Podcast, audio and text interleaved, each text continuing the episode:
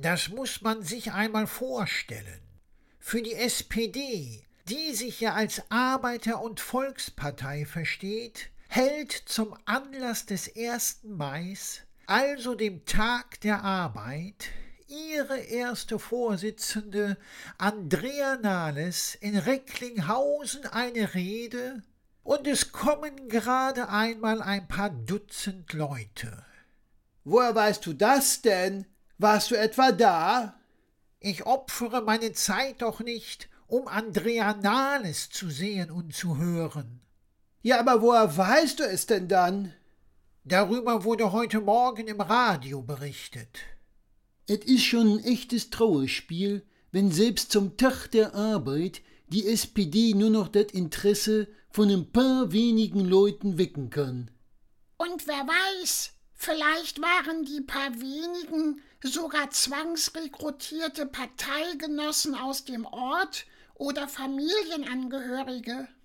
Oder welche, die dachten, dass es was umsonst gibt. Ich glaube, die ganze Veranstaltung kann man durchaus als umsonst bewerten. Bei uns würden ja selbst zu einer Kakaoparty mehr als ein Dutzend Leute kommen. Das ist mal so weit mit meiner einstigen SPD kommen konnte. Bei der Parteivorsitzenden ist das ja wohl kein Wunder. Stimmt.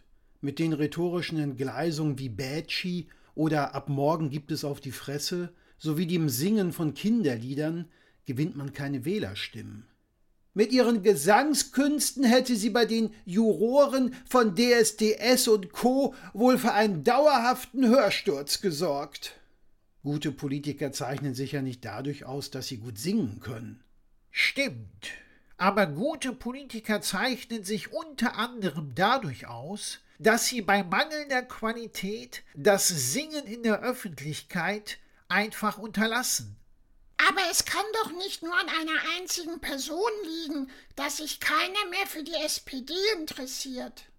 Die SPD besticht ja momentan auch durch diverse Ideen ihres Juso-Chefs Kevin Kühnert. Die da wären, er schlägt unter anderem vor, den Besitz von Immobilien in Deutschland zu beschränken. Er fordert sogar, dass jeder maximal den Wohnraum besitzt, in dem er selbst wohnt. Demnach gäbe es dann ja gar keine Privatvermieter mehr. Gut erkannt. Und wer vermietet dann? Bund, Land, Kommune, Genossenschaften. Zudem hat Herr Kühnert die Idee, Firmen wie etwa BMW in ein Kollektiv umzuwandeln. Das alles klingt ja nach Sozialismus. Oder nach Planwirtschaft. Oder nach der DDR. Vielleicht erhofft sich ja der Herr Kühnert mit seinen kühnen Ideen einen Wählerzuwachs in den neuen Bundesländern. Ach, die weg. Die sind doch froh, dass sie den ganzen Scheiß von früher von der Backe haben. Die SPD hat also eine Parteichefin und einen Juso-Chef, die, sagen wir mal, entweder mit ihrer Art oder ihren Ideen die SPD in den einstelligen Prozentbereich der Wählergunst führen. Vielleicht erreichen sie es ja sogar noch unter die 5% zu kommen.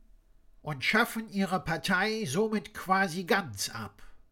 Wer solche Vorsitzenden hat, braucht keine politischen Feinde mehr, um unterzugehen. Da führen nun der Kevin und die Andrea, also von ihren Parteigenossen gewählte Chefs, ihre einstmals so große SPD unaufhaltsam ins politische Niemandsland und in der Bedeutungslosigkeit. Da können wir uns dann echt nur noch wundern, dass wir uns wundern.